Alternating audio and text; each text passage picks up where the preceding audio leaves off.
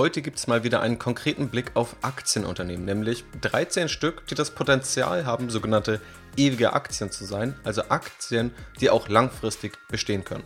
Und ich zeige dir auch, wie du selbst genau solche Aktien findest und was meine Kriterien sind. Sieben Kriterien an der Zahl und auch drei Kriterien, die ich woanders immer wieder sehe, die ich ganz bewusst nicht anlege. Also Sieben gute Kriterien, drei verzichtbare Kriterien und 13 Aktien. Damit in Summe mehr als 20 gute Gründe, heute zuzuhören.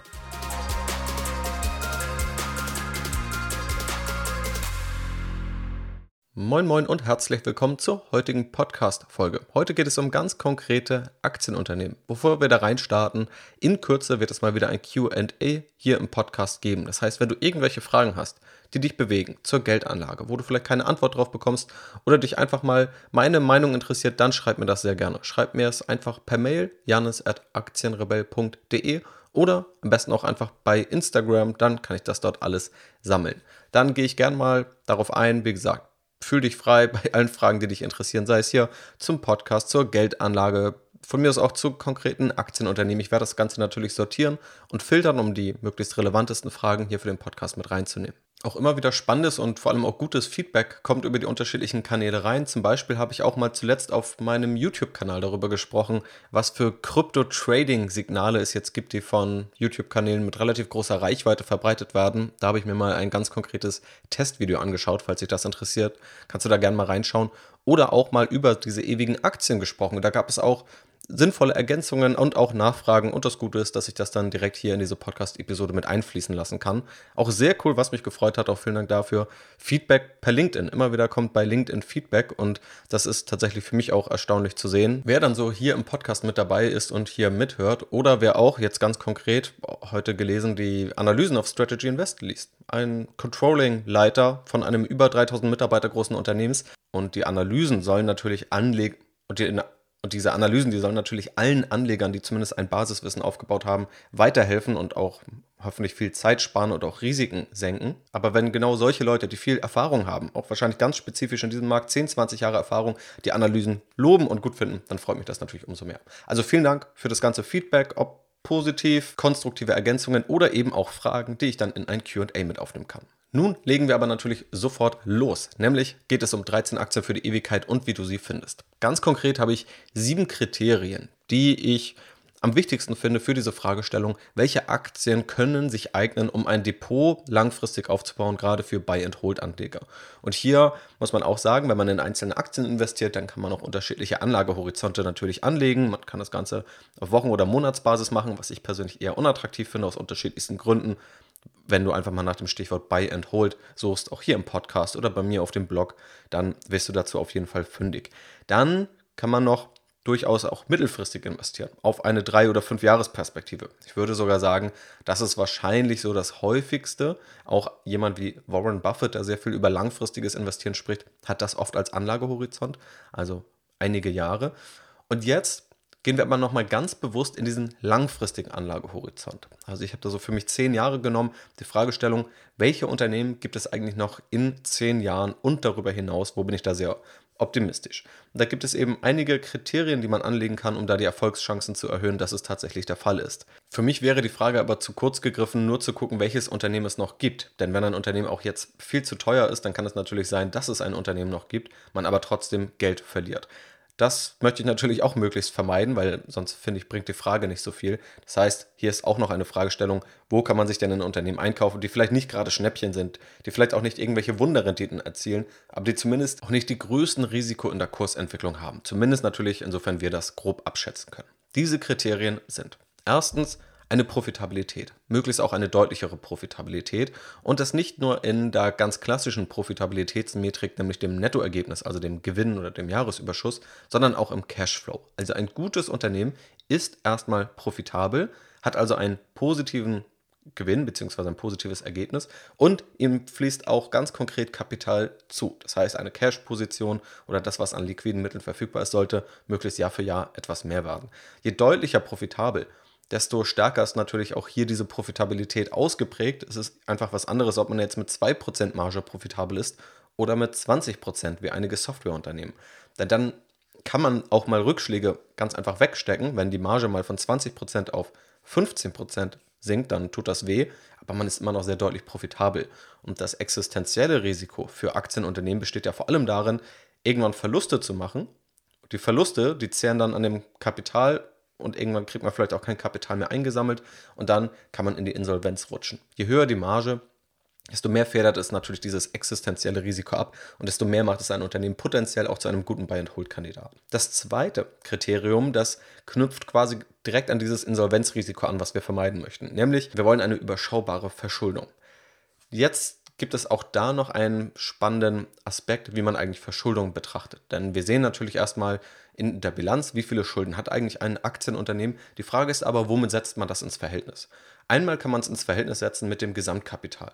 Also stellen wir uns vor, du gründest ein Unternehmen, brauchst dafür 5 Millionen Euro. Dann kannst du ja überlegen, okay, ich nehme mir 3 Millionen an Eigenkapital, eigene Mittel oder Investoren, die eben Eigenkapital zahlen. Wir als Aktionäre sind Eigenkapitalgeber. Und ich nehme mir für 2 Millionen Euro aber einen Kredit von der Bank. Das ist dann Fremdkapital, also die Verschuldung in diesem Fall. Das kann total sinnvoll sein, auch einen Kredit zu nehmen, oder ist oftmals sinnvoll, denn die Eigenkapitalgeber, die sagen sich, gut, zahl doch lieber 2% Zinsen, in einem beispielhaften Szenario, als dass du jetzt noch mehr Eigentümer mit reinnimmst und unser Anteil dann immer kleiner wird. Deswegen arbeiten auch fast alle Aktienunternehmen mit einem gewissen Grad an Fremdkapital. Das wäre also ein Vergleich, dass man sich diese Bilanz anschaut. Ein anderer, in meinen Augen aber auch oft etwas spannenderer Vergleich ist, zu gucken, wie viel verdient denn eigentlich ein Aktienunternehmen und kann es damit die Schulden irgendwie decken. Also, dass man schaut, wie viel Gewinn oder wie viel EBTA wird erzielt oder wie viel Cashflow bleibt am Ende über und wie hoch ist die Verschuldung. Könnte ein Unternehmen beispielsweise sagen, wenn ein Jahresgewinn mal komplett für Schuldenrückzahlung genutzt wird, dass die Schulden dann schon weg sind, das wäre relativ gut. Können auch die Zinsen durch die Erträge gedeckt werden, also wie ist der Zinsdeckungsgrad. Da kann man noch tiefer gehen mit unterschiedlichsten Kennzahlen. Viele erklärende und auch noch tiefer gehende Beiträge findest du auch auf strategyinvest.de. Den Link findest du auch einfach in der Podcast-Beschreibung. Wichtig ist hier einmal dieses Thema Verschuldung einfach nur aufzunehmen, dass wir sagen, wir wollen keine überschuldeten Unternehmen. Verschuldung ist prinzipiell okay, ist zum kleinen Teil sogar auch gut, weil es die Eigenkapitalrente fördern kann, aber die Überschuldung sollte definitiv nicht zu groß sein. Drittes Kriterium, und da wird es dann etwas subjektiver als die beiden, ja, vor allem sehr messbaren Kriterien, die wir gerade eben hatten. Das ist nämlich der Burggraben. Ich erwarte von einer Aktie einen gewissen Burggraben, sprich gewisse Stärken oder Vorteile im Geschäftsmodell, die dazu führen sollten, dass ein Unternehmen auch langfristig ein paar Vorteile auf der eigenen Seite hat. Also, dass wir quasi Dinge sehen, die die Erfolgschancen erhöhen. Wir werden nie hundertprozentige Garantien haben, aber wir wollen quasi unterliegende Faktoren entdecken, die dazu führen könnten, dass ein Unternehmen sich entweder beweisen kann, weitestgehend aufrechterhalten kann oder vielleicht sogar wachsen kann. Ich lege da meistens fünf Kriterien bei all meinen Analysen an. Die kann man noch um einige weitere Kriterien ergänzen, aber so die fünf wichtigsten sind die Frage, ob ein Unternehmen wiederkehrende Umsätze erzielt, möglichst mit einem Login-Effekt.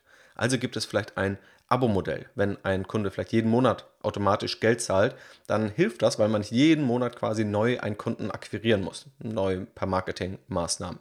Und ein Login-Effekt, also auch hohe Wechselkosten, führt dazu, dass ein Kunde auch eher bleibt. Diesen Login-Effekt kennt jeder, der Apple-Produkte hat, der auch mehrere Apple-Produkte hat.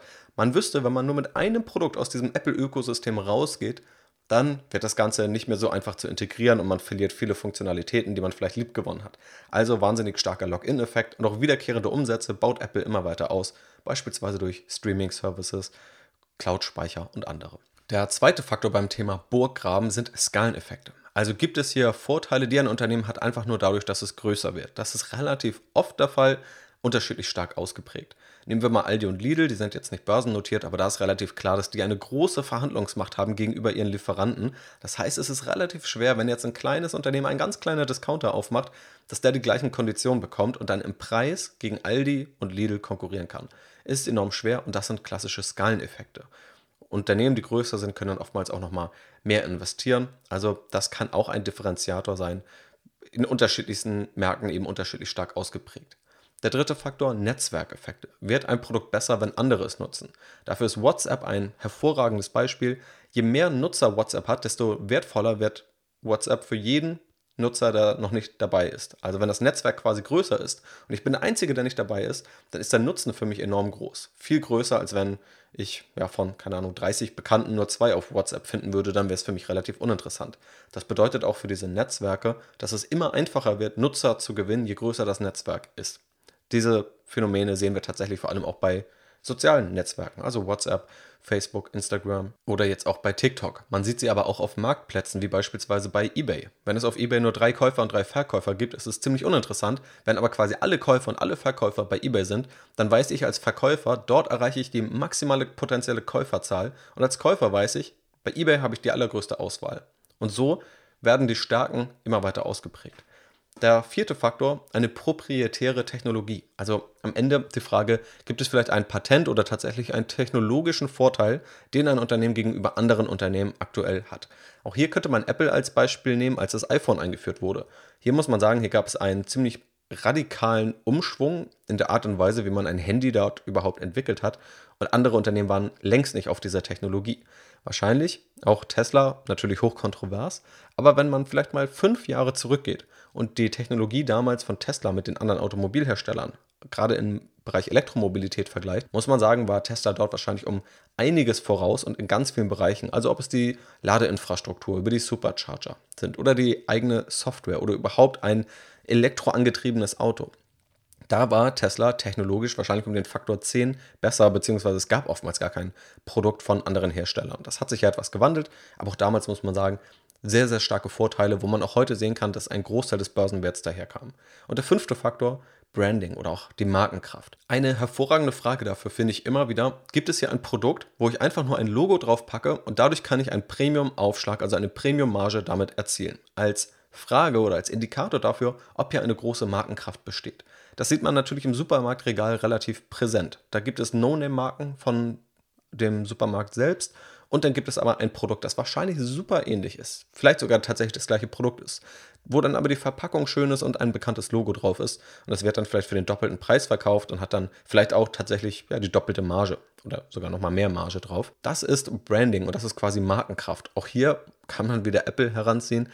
Apple schafft es, Premiumpreise abzurufen, auch durch die hochwertige Marke, die geschaffen wurde. Und das sind alles Faktoren, die dazu führen, dass Unternehmen langfristig auch besser abschneiden als andere. Und dass es natürlich immer mal wieder Schwankungen gibt und dass es auch darum geht, operativ gut abzuliefern. Aber trotzdem sind das Faktoren, die sehr schwer für andere sind, diese auszugleichen oder dort anzugreifen, quasi gegen diese komparativen Vorteile anzukämpfen. In der digitalen Welt gibt es auch noch weitere Phänomene, die aufgetaucht sind. Beispielsweise die Frage, wer hat eigentlich den direkten Kundenzugang? Also wenn du deinen Browser öffnest, auf wessen Seiten gehst du direkt? Du gehst oftmals nicht auf kleinere unbekannte Seiten, sondern wahrscheinlich über Google und landest dann erst dort. Das verdeutlicht aber auch die Macht von Google, die es hat durch diesen direkten Kundenzugang. Man kann auch noch schauen, gibt es vielleicht Daten im Geschäftsmodell, also Daten als Differenzierungsfaktor. Das würde ich dann aber eher noch unter die Skaleneffekte packen. Aber um diese fünf Faktoren jetzt erstmal festzuhalten, wiederkehrende Umsätze mit Login-Effekt, Skaleneffekte, Netzwerkeffekte, proprietäre Technologie und Branding. Als Faktoren, die quasi das dritte Kriterium, den Burggraben, ausprägen. Je besser ein Unternehmen in diesen Faktoren ausgeprägt ist, desto eher wird es dazu führen, dass es auch noch in zehn Jahren existiert. Das vierte Kriterium sind für mich Wachstumsmöglichkeiten, dass das Unternehmen zumindest noch nicht am Zenit ist. Bei diesen ewigen Aktien, da muss man realistischerweise sagen, da reden wir nicht über die High-Growth-Wachstumsunternehmen, Ten-Bagger-Stories, sondern wir reden eher schon über etablierte Aktienunternehmen. Allein weil wir auch sagen, ein Kriterium ist eine Profitabilität. Trotzdem finde ich persönlich ist gut, wenn noch nicht alles ausgereizt ist. Also es muss zumindest etwas Fantasie geben, dass zumindest noch ein paar Prozentpunkte Wachstum möglich sind, dass es irgendwelche Felder gibt, in die investiert werden kann. Wenn ein Unternehmen schon im Abschwung ist, dann ist es relativ schwer, diesen Abschwung abzuschätzen, gerade weil sich dann auch mal ja, quasi kaskadierende Effekte äußern können. Das heißt, ein Unternehmen schrumpft, die guten Mitarbeiter gehen, irgendwann können nicht mehr die gleichen Gehälter gezahlt werden. Irgendwann wird die Marge dann auch nochmal dünner, weil die Kosten nicht so schnell reduziert werden können. Und wenn dann nochmal ein Ereignis dazu kommt, dann kann es ganz schnell auch bergab gehen. Und da würde ich sagen, schöner ist es, wenn ein Unternehmen vielleicht noch nicht am Zenit ist, schon relativ etabliert ist, aber noch ein bisschen Potenzial hat. Kriterium Nummer 5 ist die Größe. Wir werden uns dabei tendenziell auf ja, mittelgroße oder große Unternehmen konzentrieren. Das geben allein diese anderen Kriterien schon her. Und Größe ist eben oftmals auch ein gewisser Vorteil, der auch eine gewisse Beständigkeit ausstrahlt. Je kleiner ein Aktienunternehmen, desto größer sind tendenziell auch die Risiken, die ein solches Unternehmen hat. Kriterium Nummer 6 ist ein gewisser Rückenwind. Also möglichst ist das Unternehmen in einem Marktumfeld, das erstmal wächst. Ein Unternehmen hat ja unterschiedlichste Hebel, um zu wachsen. Es können beispielsweise Marktanteile gewonnen werden. Oder es werden einfach ganz neue Märkte erschlossen. Unternehmen ist bisher nur in einem Markt, aber geht in den nächsten Markt einfach rein. Was aber erstmal gut ist als Grundlage, wenn ein Unternehmen in einem Markt unterwegs ist, der prinzipiell wächst, Viele Märkte, die von Digitalisierung betroffen sind, positiv betroffen sind, die werden auch mittel- und langfristig noch wachsen und wahrscheinlich auch etwas mehr wachsen als die Weltwirtschaft. Das heißt, selbst wenn ein Unternehmen, dieses Unternehmen, das wir haben, kein Marktanteil gewinnt, der Marktanteil einfach gleich bleibt, bedeutet das, dass wir ein leicht überdurchschnittliches Wachstum erzielen. Und Kriterium Nummer 7, kein übertriebenes Bewertungsniveau. Das ist jetzt quasi das einzige Kriterium, was nicht auf das Unternehmen selbst abzielt, sondern auf die Bewertung des Unternehmens bzw. der Aktie an der Börse. Da gibt es natürlich tolle Unternehmen, die auch die anderen Kriterien erfüllen. Wenn die aber viel zu teuer sind, dann bringt uns das relativ wenig, dann haben wir ein hohes Kursrisiko, selbst wenn das Unternehmen sich fundamental weiter gut entwickelt. Etwas, wo ich seit, eigentlich schon seit immer, aber auch gerade in den letzten ein, zwei Jahren immer wieder darauf hingewiesen habe. Und das hat man natürlich jetzt auch durch den Absturz in einer nicht erwarteten Deutlichkeit gesehen, dass viele Unternehmen, die sich fundamental weiter gut entwickeln, trotzdem viel zu teuer bewertet waren und dadurch sicherlich auch noch in zehn Jahren existieren werden. Aber es dauert eben sehr, sehr lange, bis dann dieser Kursabschlag wieder aufgeholt wird, wenn er wieder aufgeholt wird. Je langfristiger man anlegt, das muss man auch dazu sagen, desto unwichtiger wird jetzt das Bewertungsniveau. Also ob ein Unternehmen basierend auf den heutigen Gewinnen jetzt ja, ein 20-faches kostet oder ein 40-faches, also ein KGV von 20 oder ein KGV von 40. Das ist kurzfristig enorm relevant. Allein dieser Unterschied, der kann dann schon mal zu ja, einem hundertprozentigen Kursanstieg führen, wenn die Fundamentalzahlen die gleichen bleiben, die Bewertung sich aber verdoppelt. Langfristig mittelt sich das aber aus. Langfristig zählt vielmehr die fundamentale Entwicklung und weniger dieses Bewertungsniveau. Das ist auch die gute Nachricht. Trotzdem würde ich zu hohe Bewertungsniveaus vermeiden. Das sind also die sieben Kriterien. Und ich habe ja auch versprochen, drei Kriterien zu nennen, die ich immer wieder woanders sehe, auch bei solchen strategischen Ansätzen sehe, denen ich nicht folge oder wo ich ganz bewusst sage, die brauche ich jetzt nicht bei mir drin. Faktor Nummer eins ist die Dividende. Wahrscheinlich somit das präsenteste Kriterium. Ganz viele langfristige Strategien sind auf die Dividende ausgelegt. Die Dividende selbst ist nochmal ein spannendes Thema für sich oder auch generell Dividendenstrategien. Habe ich auch schon mal im Podcast besprochen. Was tatsächlich die Vorteile einer solchen Strategie sind, dass es da aber auch viele Irrglauben gibt. Was ich hier sagen muss, ein Unternehmen ist für mich nicht deshalb gut, weil es Gewinne ausschüttet. Letztendlich, wenn wir das mal aus unternehmerischer Sicht betrachten. Ein Unternehmen erzielt Überschüsse, erzielt Gewinne. Ein Kriterium, was wir ja ohnehin schon drin haben.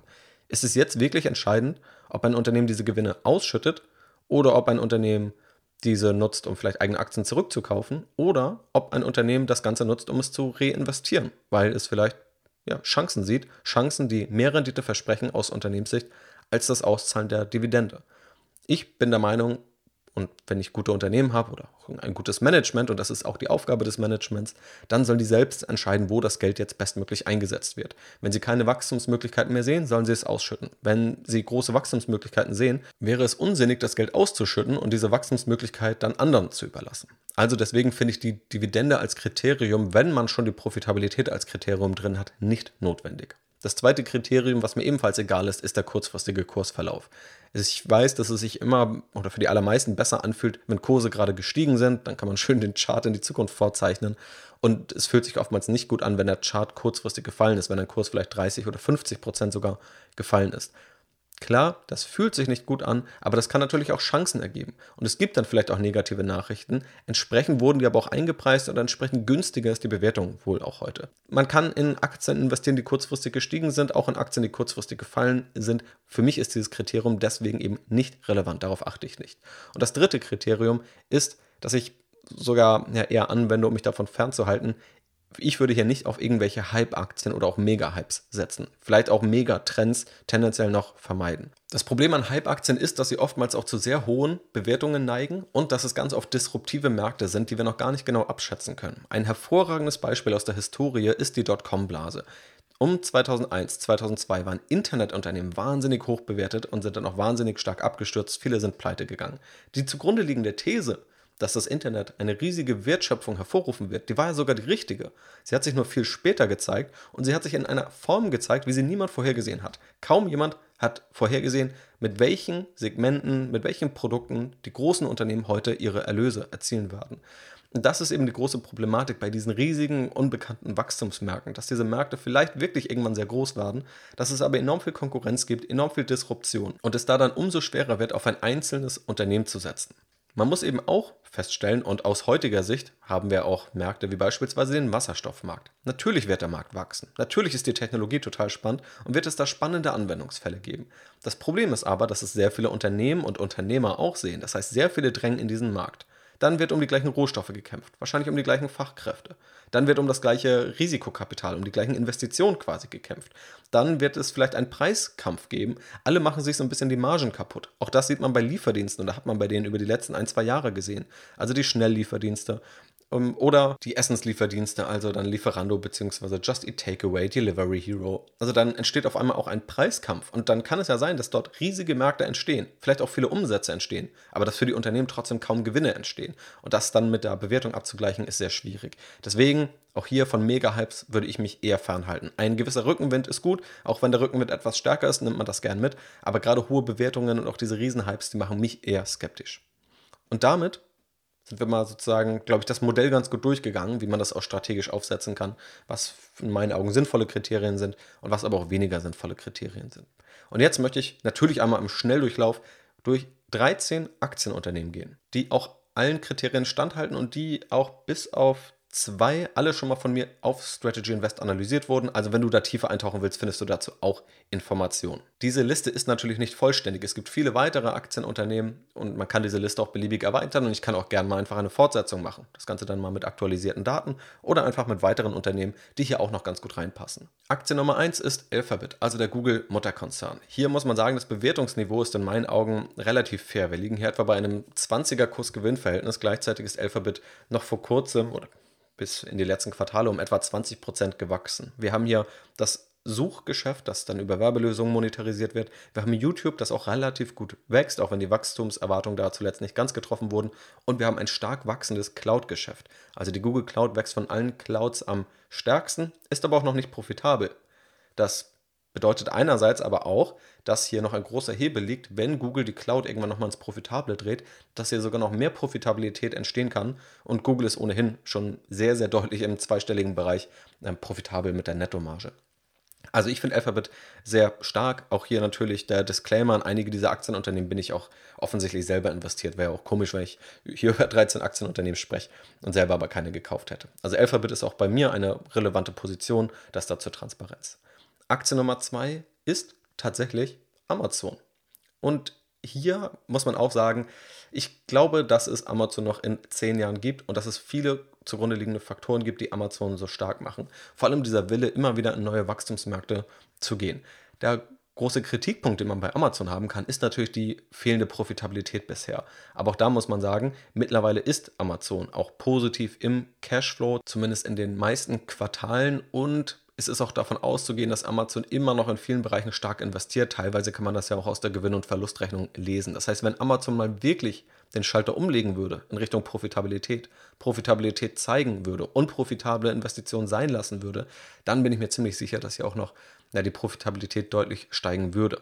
Der große Werttreiber, das muss man aber auch festhalten, habe ich auch schon mal zuletzt in einem YouTube-Video vorgestellt, nach der Sum of the Parts Bewertungsmethode. Also wenn man die einzelnen Segmente von Amazon bewertet, wo kommt eigentlich der Hauptwert her? Und das ist nicht das E-Commerce-Geschäft, nicht das Handelsgeschäft, sondern es ist das Cloud-Geschäft, also Amazon AWS. Amazon ist dort Marktführer, wächst relativ stark, hat operative Margen in dem Geschäft von über 30 Prozent. Also auch das Umsatzwachstum lag zuletzt noch bei über 30 Prozent. Also ein wahnsinnig starkes und natürlich auch zukunftsträchtig aufgestelltes Geschäftsmodell. Unternehmen Nummer drei, ich habe es tatsächlich schon mehrfach erwähnt, und zwar Apple. Apple brilliert gerade, was das Geschäftsmodell angeht. Und hier sind so viele Nutzer auf der Welt, die Apple-Produkte nutzen, die fest ja, in Apples Ökosystem integriert sind und die sich wahrscheinlich auch nicht vorstellen können, auf sich der nächsten fünf Jahre, und ehrlicherweise schließe ich mich da auch ein, andere Produkte als Apple-Produkte zu kaufen. Das zeigt schon Apples Stärke, die Profitabilität und auch die Größe ist bekannt. Diese Größe kann natürlich auch das größte Hindernis von Apple sein, weil man sich die Frage stellen kann, wie stark kann Apple eigentlich noch wachsen? Auch darüber habe ich mal in einem Video gesprochen. Schau da einfach mal auf meinem YouTube-Kanal vorbei, dann findest du es relativ schnell. Was sind eigentlich noch so Wachstumschancen, die Apple hat? Und da kann man tatsächlich auch ein bisschen kreativer werden. Apple will beispielsweise stärker ins Videostreaming gehen. Nach dem Kurssturz von Netflix haben einige gesagt, warum kauft Apple nicht eigentlich Netflix? Apple hat enorm viel Kapital rumliegen und das wäre vielleicht dort sinnvoll eingesetzt wobei Apple eher zurückhaltend ist, was Investitionen angeht. Es ist aber auch relativ bekannt, dass Apple stark in den Automobilmarkt gehen wird, dass es vielleicht irgendwann ein Auto von Apple gehen wird. Und Apple hat auch schon bekannt gegeben, zuletzt auf der Entwicklerkonferenz, verstärkt eigene Software zu entwickeln für Autos. Also dort gibt es schon diesen Schritt. Und das sind nur einige Bereiche. Dieser Gesundheitssektor, den Apple angreift, auch mit der Apple Watch und ja, anderen Geräten. Man muss sich vorstellen, viele Menschen haben an unterschiedlichsten Stellen des Körpers Apple-Produkte. Also sei es dann vielleicht die Kopfhörer im Ohr, die Apple Watch am Handgelenk und vielleicht ein iPhone in der Hosentasche. Und Apple sammelt dort viele Gesundheitsdaten, positioniert sich natürlich auch ganz stark für diese Themen äh, Datensicherheit, um womöglich auch dort stärker anzugreifen. Also es ist schon sehr spannend zu sehen, dass wir ein großes, ein enorm großes Unternehmen haben, das trotzdem noch über so große Wachstumsmärkte sprechen kann. Das finde ich hier ziemlich spannend. Man muss auch sagen, bei Apple, und das trifft auch Amazon, da ist die Bewertung jetzt nicht super günstig. Also da können wir nicht über eine historisch günstige Bewertung sprechen. Beziehungsweise bei Amazon ist die historisch günstig. Aufgrund der mangelnden Profitabilität sind die jetzt noch nicht wirklich in dem Bereich, wo man sagen würde, das sind optisch sehr günstige Bewertungsniveaus. Aber sie sind durchaus fair in meinen Augen. Aktie Nummer 4, die letzte Aktie, die hier mit einem A anfängt. Ja, wobei eine kommt noch. Aber äh, dazu dann gleich mehr. Und zwar Adobe. Starkes Geschäftsmodell ist tatsächlich in drei unterschiedlichen Segmenten unterwegs. Zum einen eine Creative Cloud, Adobe Photoshop, Illustrator. Also ganz viele kreative Berufe werden Adobe-Produkte nutzen, sei es für Bildbearbeitung, Tonbearbeitung oder Videobearbeitung. Dann haben wir noch die Document Cloud, PDF-Bearbeitung, digitale Signaturen fallen da rein und noch die Marketing Cloud, wo tatsächlich also auch Lösungen für Marketing, gerade im Online-Marketing gegeben werden, um nachzuverfolgen, wie wurde der Kunde wo erreicht, wie können dort Kampagnen ausgesteuert werden, doch besser ausgesteuert werden. Alles auf wiederkehrende Umsätze ausgelegt, also die allermeisten Kunden nutzen Adobe-Produkte im Abo. Adobe hat Nettomargen, die bei 30 bis 40 Prozent liegen, also wirklich ein wahnsinnig profitables Geschäftsmodell. Über die letzten Jahre im Durchschnitt 20 Prozent im Umsatz gewachsen. Und die Aktie ist auch über die letzten Monate mit dem allgemeinen Markt nochmal korrigiert. Das heißt, auch die Bewertungsniveaus, die sind auch bei Adobe jetzt noch nicht wahnsinnig günstig, aber sie sind schon deutlich normaler als noch ja, vor einigen Jahren. Wir sprechen aktuell über ein Kursgewinnverhältnis von knapp 40, was noch relativ viel ist, aber ein erwartetes Kursgewinnverhältnis von nur noch knapp 30 und ein Kurs-Cashflow-Verhältnis von 26. Dafür, dass wir hier ein sehr starkes Geschäftsmodell haben, finde ich das durchaus interessant. Jetzt bewegen wir uns mal etwas raus und zwar ein anderes Aktienunternehmen, das tatsächlich gezeigt hat, dass es jetzt auch in inflationären Zeiten zulegen kann. Und zwar LVMH, Moet Hennessy Louis Vuitton ist quasi dann der offizielle Unternehmensname.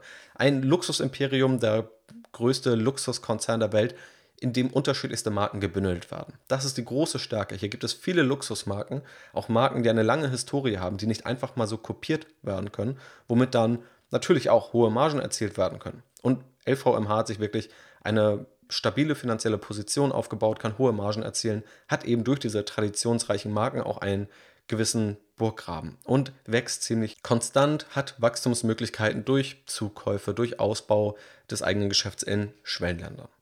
Das nächste Aktienunternehmen ist Microsoft. Ja, die großen Big Tech Unternehmen sind natürlich dabei. Tatsächlich führt da einfach kein Weg dran vorbei. Die sind finanziell enorm stark aufgestellt, verdienen enorm viel Geld, wachsen alle noch und haben auch weiter Wachstumsmöglichkeiten. Gleichzeitig sind ihre Bewertungsniveaus heute in einer relativ realistischen Range. Und das gleiche trifft eben auch bei Microsoft zu. Im Vergleich zu den anderen Big Tech-Unternehmen muss man hier sagen, ist Microsoft wahrscheinlich noch image-seitig relativ gut aufgestellt, zusammen mit Apple. Das heißt, bei Amazon schaut man schon genauer hin, bei Alphabet schaut man genauer hin, bei Meta sowieso. Meta steht da noch viel mehr unter regulatorischem Druck. Microsoft ist aber noch in der Lage zuzukaufen. Das zeigt auch jüngster Zukauf von Activision Blizzard, dem Gaming-Studio. Für etwas mehr als 60 Milliarden US-Dollar wird da angepeilt.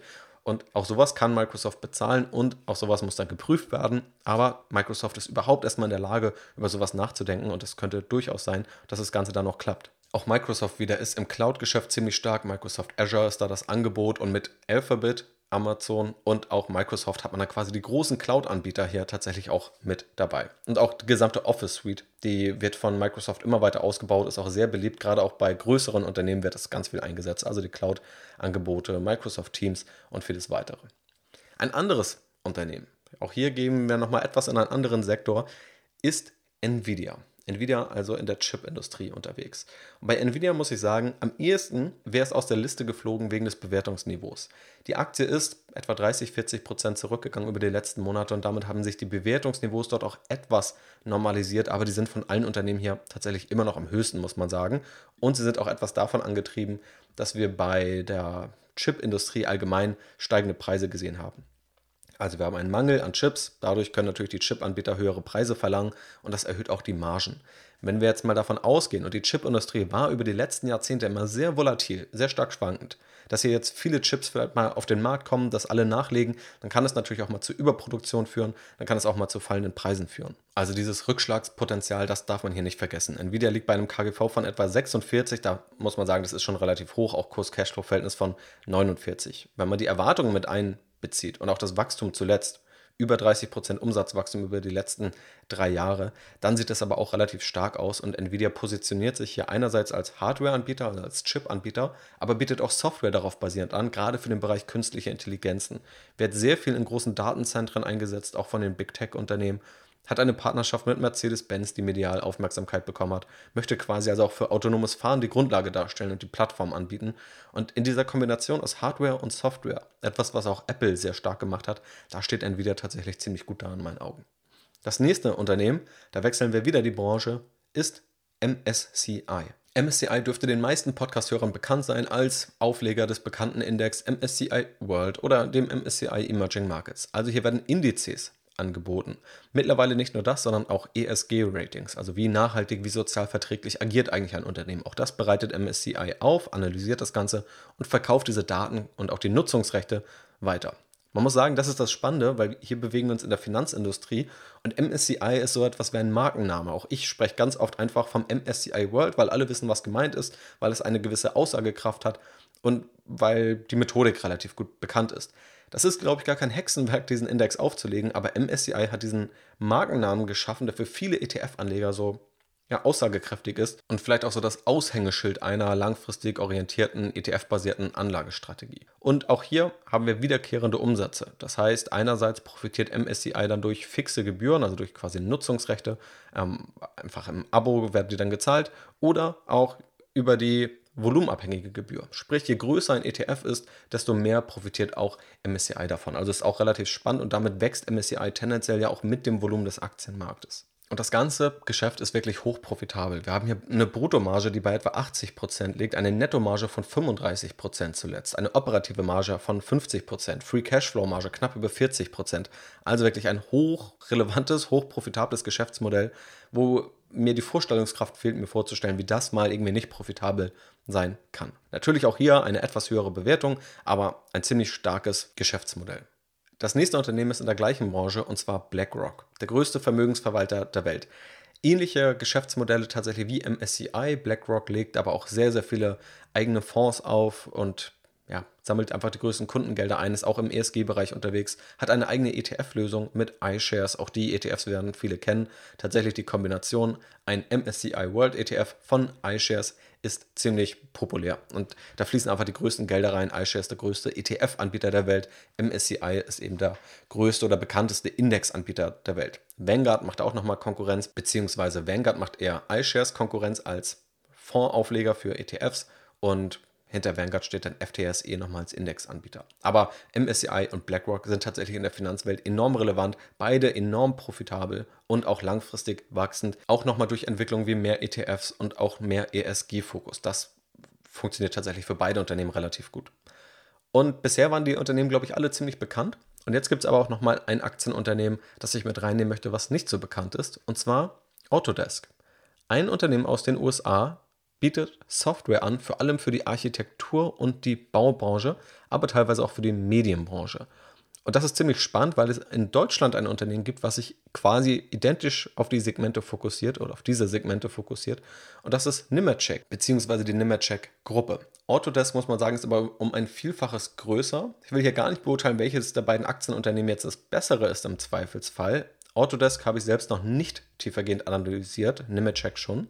Aber Autodesk hat natürlich den Vorteil, erstmal größer zu sein und wächst etwa 20% über die letzten Jahre, ist auch profitabel, auch etwa 20% Nettomarge, schwankt natürlich immer etwas. Aber wir haben hier erstmal relativ solide fundamentale Kennzahlen. Wir haben eine Normalisierung des Bewertungsniveaus über die letzten Monate gesehen, also auch dort sind Kurse gefallen.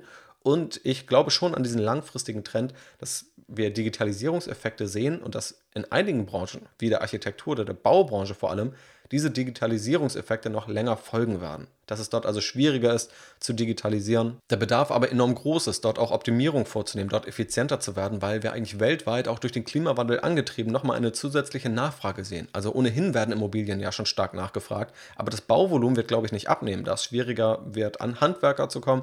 Gleichzeitig wird der Bedarf an ja, energetischer Erneuerung immer größer werden. Austausch von Heizung. Etwas, was wir jetzt nochmal verstärkter sehen, aktuell durch die Gaskrise, was man ja aber auch vor einigen Monaten schon feststellen konnte.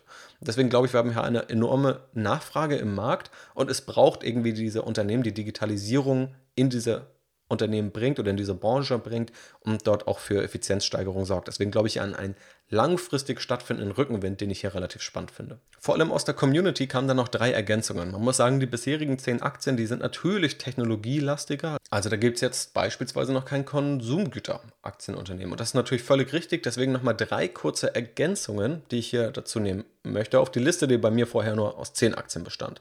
Und Aktie Nummer 11 ist Coca-Cola allseits bekannt, Getränkekonzern, tatsächlich auch noch mit einigen Marken, die man vielleicht nicht so kennt, aber am bekanntesten ist natürlich die, die Cola dann selbst oder Fanta oder Sprite, andere Produkte in diesem Kosmos. Einfach vor allem deshalb präsent, da wir eine enorm hohe Skalierung haben, ein enorm großes Unternehmen. Auf der anderen Seite einfach diese weltweit bekannte Marke, wahrscheinlich eine der bekanntesten, vielleicht sogar die bekannteste Marke weltweit und dadurch sichert sich Coca-Cola die Stellung und ist, glaube ich, auch in zehn Jahren nicht wegzudenken. Was ich hier noch eher kritisch ergänzen muss, ist das Bewertungsniveau, das man bei einigen dieser Unternehmen sieht. Die schaffen es relativ gut, gerade auch Preissteigerungen weiterzugeben, was gerade in inflationären Zeiten ein ja, hohes Gut ist, was Aktionäre dann eben auch schätzen, warum Aktionäre dann auch zu solchen Aktien greifen und warum solche Aktien entgegen des allgemeinen Marktdrucks es gerade schaffen zu steigen. Man muss aber auch sagen, Coca-Cola ist ein Aktienunternehmen, das hat jetzt keine wahnsinnig großen Wachstumsraten, es liegt eher im einstelligen Prozentbereich weil man erstmal auch davon ausgehen muss, dass jetzt der Getränkemarkt keinen riesen Wachstumsschub erleben wird. Wir liegen hier bei einem KGV von 26 in etwa, erwartetes KGV von 25. Das heißt, wir haben hier schon eine leicht überdurchschnittliche Bewertung dafür, dass das Wachstum relativ gering ist. Also ich würde hier keine richtig hohen Renditen erwarten. Man muss sagen, Coca-Cola ist beispielsweise höher bewertet als ein Unternehmen wie Alphabet, das deutlich stärker wächst und auch mehr Wachstumspotenzial hat. Aber natürlich die Sicherheit, die wird gerade sehr stark geschätzt und die Sicherheit bringt gerade eher Coca-Cola mit. Das Unternehmen Nummer 12 ist Novo Nordisk. Ein Unternehmen aus der Gesundheitsbranche, dem Gesundheitssektor. Auch ein ziemlich stark wachsender Sektor, der auch immer relevanter wird, gerade in Industrienationen bei einer alternden Bevölkerung. Novo Nordisk, muss man sagen, ganz präsent im Bereich Diabetes, da eine starke Stellung oder wahrscheinlich die stärkste Stellung aufgebaut. Tatsächlich auch ziemlich stark gestiegen über die letzten Monate und Jahre. Liegt heute bei einem Bewertungsniveau das relativ hoch ist in meinen Augen. Knapp 40er KGV, erwartetes KGV bei 35, Kurs Cashflow knapp bei 30. Und auch hier haben wir ein einstelliges prozentuales Wachstum über die letzten Jahre gesehen. Etwas höher als bei Coca-Cola, aber mit 8% Umsatzwachstum. Es ist immer noch nicht wirklich viel. Dafür auch schon mit dem Aktienkurs finde ich sehr stark oder sehr viel vorweggenommen. Auch hier in meinen Augen vor allem deshalb, weil sehr stark auf Sicherheit gerade geschaut wird. Und Unternehmen Nummer 13, um hier nochmal ein kontroverses Unternehmen reinzubringen, ich würde sagen, BlackRock war wahrscheinlich auch schon kontrovers, aber Nestle ist eines der Unternehmen, der weltgrößte Lebensmittelkonzern, das man hier wahrscheinlich auch nennen muss. Ähnlich wie Coca-Cola und auch Novo Nordisk ist Nestle gerade in der Nähe des All-Time-Highs, das trotz eines relativ umkämpften Aktienmarkt ist natürlich aktuell. Nestle liegt beim KGV von 19, erwartetes KGV 25, das heißt kurzfristig werden da rückläufige Gewinne erwartet. Aber prinzipiell ist die Aktie etwas günstiger bewertet als die, die wir vorhin hatten. Die Wachstumserwartungen sind auch hier eher gering, auch das sagt Nestle im Geschäftsbericht. Ich habe mir das gerade ausführlicher angeschaut, weil quasi genau jetzt eine Nestle Aktienanalyse online geht. Und da sind auch die großen Stärken, diese Skalierung, die Nestle hat, auch was Nestle investieren kann, auch in zukunftsträchtigere Bereiche, also Gesundheitsprodukte oder Lebensmittel, die vor allem gesundheitlichen Zwecken dienen, auch Nahrungsergänzungsmittel nennt Nestle da selbst. Oder auch der Bereich pflanzenbasierte Ernährung. Bei Nestle muss man auch dazu sagen, ist ein ziemlich spannender Bereich. Erstmal die Kontroverse um Nestle, also sehr, sehr viel Kritik gibt es da. Nestle hat Gegendarstellung, hat auch selber Initiativen gestartet und da kann man natürlich auch nochmal drüber diskutieren oder habe ich dann eben auch nochmal offengelegt, was passiert da jetzt eigentlich, wie schätzen auch hoffentlich unabhängige Ratingagenturen das Ganze ein. Das wäre aber wahrscheinlich das Aktienunternehmen. Wenn man hier sagt, nee, ich möchte nicht in jedes Aktienunternehmen investieren, mir gibt es da ein paar Kriterien, die ich nicht erfüllt sehe, dann würde wahrscheinlich am ehesten hier nochmal Nestle rausfallen. Aber damit haben wir 13 Aktienunternehmen zusammen. Alphabet, Amazon, Apple, Adobe, LVMH, Microsoft, Nvidia, MSCI, BlackRock, Autodesk, Coca-Cola, Novo Nordisk und Nestle. Ich hoffe damit, und das ist auch das Ziel, hier eine gewisse diverse Mischung herzustellen. Klar, das Ganze ist etwas technologielastiger. Man muss aber auch sagen, die größten Aktienunternehmen der Welt sind heute Technologieunternehmen. Und auch ich speziell fokussiere mich eher auf Technologieunternehmen. Deswegen ist dieser Bias hier wahrscheinlich drin. Schade ist, dass hier kein deutsches Aktienunternehmen drin ist. Wir haben mit Nestle ein Schweizer Aktienunternehmen. Aber auch da kann man sich das ja leider nicht aus den Fingern saugen. Und wenn man jetzt auch mal in den DAX oder den MDAX schaut, da gibt es sicherlich auch Aktienunternehmen, die es noch in zehn Jahren geben wird. Vielleicht ist es auch ein Unternehmen wie die Deutsche Post oder die Telekom. Und beides können total legitime Investitionen sein, aber aufgrund der anderen genannten Kriterien und Charakteristiken fand ich diese Liste erstmal noch stärker. Und diese Liste ist nicht abschließend. Auch wenn du da Ergänzungen hast, dann immer gern her damit. Da mache ich irgendwann gerne mal einen Teil 2. Abschließend nur noch der Aufruf, wenn du Fragen hast, die ich mal beantworten soll, auf die ich hier im Podcast eingehen soll, schick sie mir per Mail, schreib sie mir per Instagram. Ich nehme sie dann gerne mit auf, filter das Ganze durch und dann erwartet dich hier im Podcast demnächst mal wieder ein QA. Vielen Dank also für alle Fragen, die auch schon eingetrudelt sind. Vielen Dank für alle Fragen, die noch kommen. Ich wünsche noch einen wunderschönen Tag. Mach's gut und bis zum nächsten Mal.